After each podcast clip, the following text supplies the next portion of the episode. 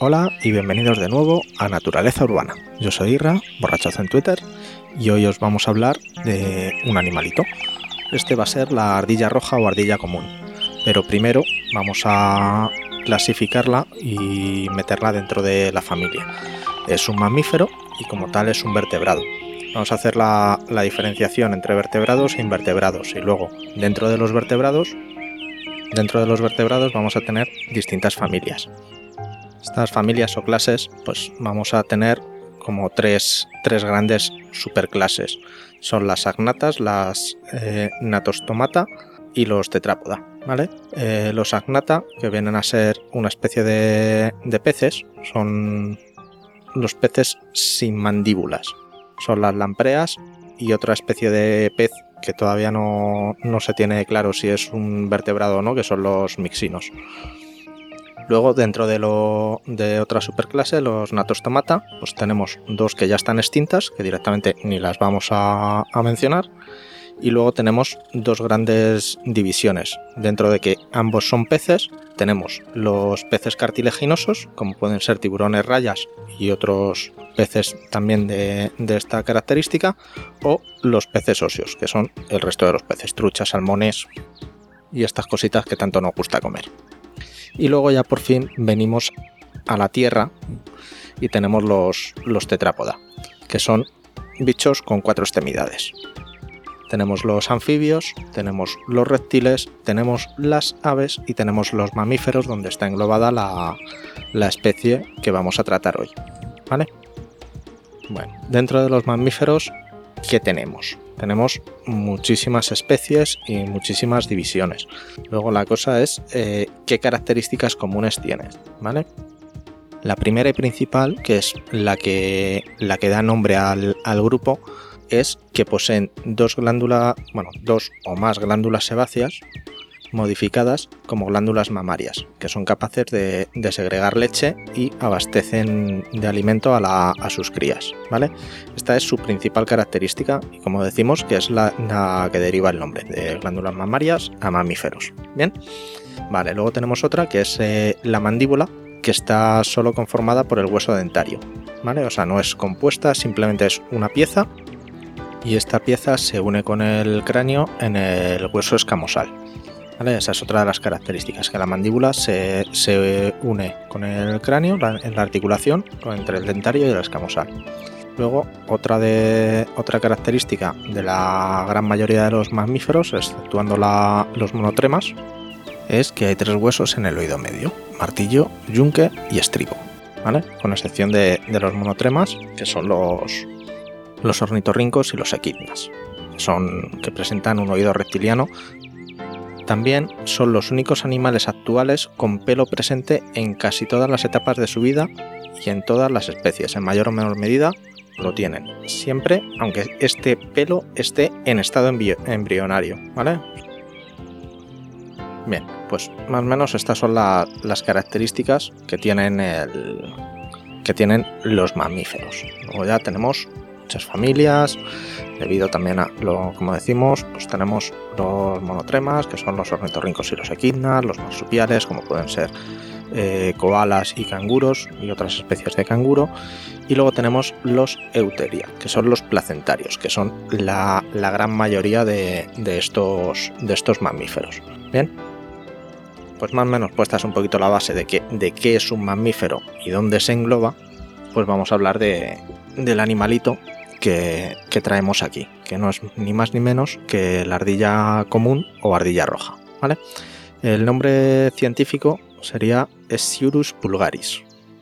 Este animal está extendido eh, en la gran mayoría de Europa, por todos los bosques, también en, las islas inglesas, también cruzó el, el, Canal de la Mancha. Y como decimos, pues eso, tiene una, una gran extensión, ¿vale? ¿Qué características tiene este animalito? Pues tiene un, cuerpo que mide entre 20 y 30 centímetros y luego la cola, eso sin contar la cola, la cola puede pesar entre otro, eh, puede llegar a medir entre otros 15 y otros 25 centímetros. O sea, estamos hablando de un tamaño total de entre 35 y 55 centímetros, incluida cola. Pesa entre 250 a 340 gramos, lo que viene a ser un filete de pollo, y su pelaje es de color rojizo por norma general. Luego también existen diferencias de tonalidades que puede haber ejemplares albinos totalmente blancos y otros que son más comunes, que sería el melanismo, que son totalmente negros. el color habitual es un rojizo, un castaño pardo, Luego también es, eh, es, importante decir que esta especie no presenta dimorfismo sexual. ¿Qué es esto del, del, dimorfismo sexual? Es la diferenciación entre machos y hembras. Hay especies que diferencian muy, muy claramente quién es el macho a quién es la hembra. O porque el macho tiene más colorido, o porque es más grande, o más pequeño. Diferencias entre, entre macho y hembra dentro de la misma especie.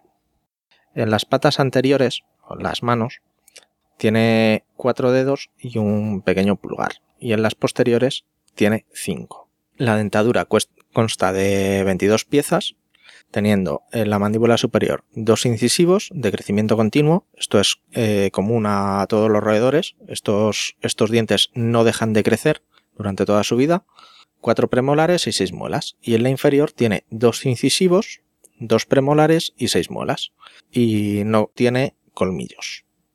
Aquí las hembras, como decíamos, eh, al ser un, mamífero, tiene dos pares de glándulas mamarias, que tiene lo que sería cuatro pezones, por aclararnos. Estos animales eh, tienen un promedio de vida de 6 años aproximadamente. Normalmente suelen ser, el promedio es más bien 3 y en cautividad pueden llegar a, a vivir hasta, hasta unos 10 años, ¿vale? Vamos a ver su, ciclo reproductivo, ya que, hemos hablado de su esperanza de vida. Primero ver cómo, nacen. Este periodo reproductivo se produce dos veces al año. Una a finales de invierno y otra en verano. O sea, tiene dos celos, por decirlo así. Una hembra puede tener dos camadas por año. Mm, la media de, nacimiento de, en cada camada suele ser tres o cuatro cachorros, excepcionalmente seis, y en épocas de, falta de alimento, pues puede llegar a ser una sola cría, ¿vale? La gestación dura entre 38 39, entre unos 40 días, 38 39, ¿vale? Eh, si habéis tenido algún hámster o algún tipo de roedor en casa, sabréis que cuando nacen estos bichos nacen totalmente desvalidos. Son un cacho de, carne, un cacho de jamón york, con los ojos cerrados, ciegos y sordos. Estos fetos, que, lo único que hacen es arrastrarse hacia las mamas de la madre, al, al salir, vienen, vienen pesando unos 10-15 gramos, más o menos, ¿vale? O sea, están totalmente calvos. El cuerpo se cubre de, pelo a los 21 días, ¿vale? Y los ojos y orejas empiezan a, tener funcionalidad más o menos entre esos 21 y 28 días, a la, a la tercera o cuarta semana. ¿Bien? Entonces, hasta la tercera o cuarta semana están totalmente indefensos y también desnudos. La dentadura la empiezan a desarrollar a los. la desarrollan a los 42 días. Y empiezan a comer sólido más o menos a, a, ese, a esos días. El destete empieza también a. Cuando empiezan a comer sólido, tienen dos semanas de, de destete y luego ya apáñate con ello. En esta especie no hay, no hay cortejo entre el, entre el macho y la hembra. Eh, múltiples machos avanzan hacia una sola hembra fértil y el macho dominante, o sea, el, más grande y fuerte, se junta con ella. De todas formas, machos y hembras se aparean múltiples veces eh, con bastantes compañeros, o sea, no se queda preñada la primera. Incrementan la posibilidad de quedarse preñada apareándose con, varias parejas. En el caso de que el alimento escasee, la, hembra puede llegar a, perder la preñez, o sea, puede, llegar a abortar. ¿Vale? Típicamente la hembra empieza con la primera camada al segundo año, pero estos animales empiezan a ser fértiles a partir de los 6, entre los 6 y 10 meses ya son fértiles. Teniendo en cuenta que la esperanza de, vida puede llegar a, ser los tres años, pues tienen tres o cuatro apareamientos asegurados, ¿vale? La supervivencia y con ello esta esperanza de vida de la que estamos hablando eh, está muy vinculada a la disponibilidad de las semillas en otoño e invierno. Las semillas, ahora entraremos, es lo que de lo que comen. Y el 75 al 85% de, de los jóvenes muere durante el, durante el primer invierno. Y luego ya empieza ese porcentaje baja hasta el 50% para los, para los inviernos siguientes. O sea, una ardilla tiene un 50% de posibilidades de, de, completar un año. Entonces, si una ardilla llega a los 6 años, muy bien se lo ha montado. Pues ahora, decimos que viven en, en bosques, normalmente en, en zonas sombrías y bosques de coníferas. También se les puede encontrar en bosques de hoja caduca. Y es más frecuente encontrárselos en, en zonas de baja montaña, aunque pueden llegar a vivir hasta 2.000 metros de altitud, ¿vale? esta especie construye un nido o utiliza algún orificio de, de los árboles. Normalmente los, eh, el, el, nido es un, como una especie de, de, esfera y suele tener dos orificios de acceso para, en caso de peligro, facilitar la huida. Uno suele ser mayor que otro y pueden ser taponados desde el interior, ¿vale? Suelen estar hechos de, ramitas y, hojas y el interior está tapizado con musgo, hojas y, y, ramitas, paja o líquenes. O sea, algo que lo haga mullido y confortable. Aparte de que, de que lo aísle de un poquito de la humedad y le dé bastante calor. ¿Vale? En España esta, esta especie está únicamente distribuida por la península. En Canarias y Baleares no se la encuentra de, de manera natural. ¿Vale? La, la especie no figura como amenazada, pero para la supervivencia, en caso de no tomarse precauciones, podría verse amenazada. No es amenazada, pero sí que hay que tener cierta, ciertas precauciones. Y ahora vamos con la alimentación. Como estamos diciendo que vive en bosques, pues, y que es un roedor, lo primero que se nos viene a la cabeza, pues, es eh, la típica imagen de la ardilla con una piña royéndolo y intentando comerse sus, sus frutos, ¿vale? Pues entonces sabemos que puede llegar a comer piñones, también se alimenta de, de brotes, de, de yemas de, de, árboles, de tubérculos, o sea, raíces, hongos, avellanas, nueces, bellotas, moras, líquenes y luego ya también eh, en caso de, de, de escasez o de, o de falta de alimento le puede llegar a valer eh, robar algún huevo de, de, algún nido de algún pájaro o incluso comerse algún pequeño invertebrado, como puede ser algún insecto, alguna arañita o vamos, lo primero que pille. Es una especie eminentemente arborícola, ¿vale? Esto significa que vive en las copas de los árboles y solo baja al suelo para buscar alimento, trasladarse a un árbol que esté más distante de lo que puede permitir su salto o para beber agua es muy ágil y trepa muy fácilmente y a gran velocidad. Las extremidades anteriores, las patas de... las patas, propiamente dicho, eh, son muy fuertes, ¿vale? Y puede dar grandes saltos de árbol en árbol. Posee además una vista muy fina y, como dato curioso, también sabe bucear, ¿vale? Es una, una especie, esta, esta ardilla, que tiene su ciclo de actividad durante el día, comenzando al amanecer y terminando pues, al anochecer. Bien, o sea, solo está activa durante el día. Por la noche es un niño bueno y se va a la camita y duerme. Esta, esta especie no tiene hibernación, así que está activa durante todo el año.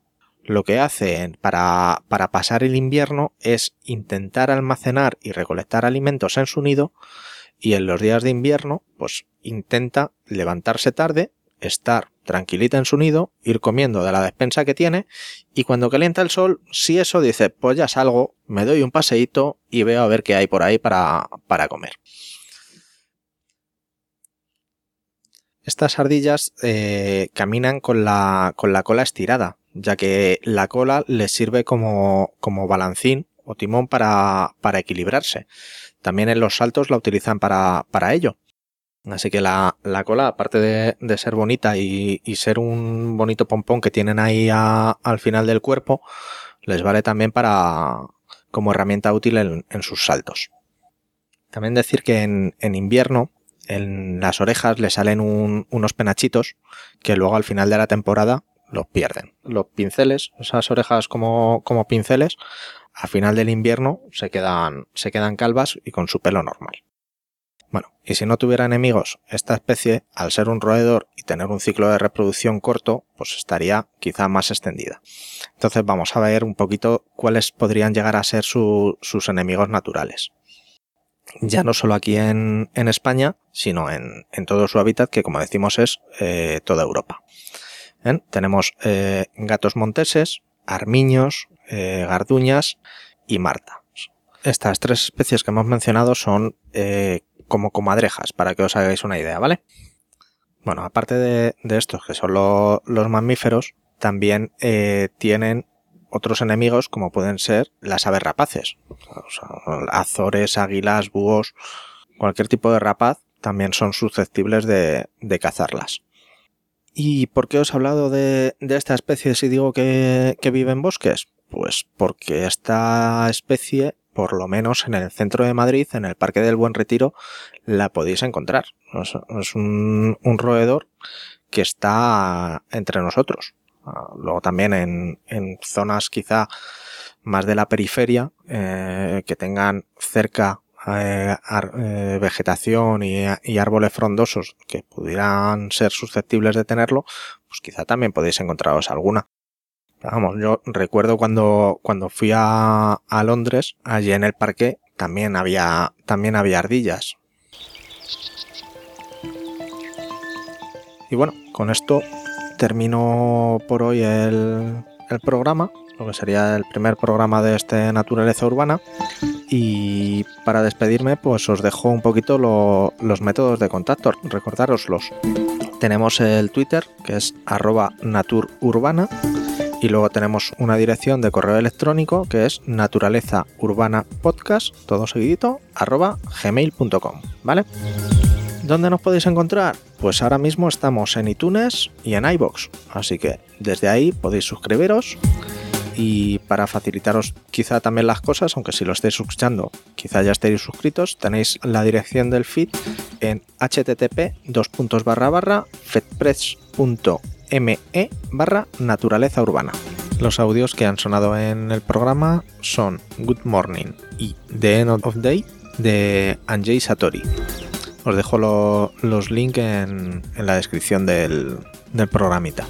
Luego también la imagen que sirve de portada de, este programa es de, Luis García y está, y está colgada en Wikipedia. También os dejo el link en, en la descripción, ¿vale?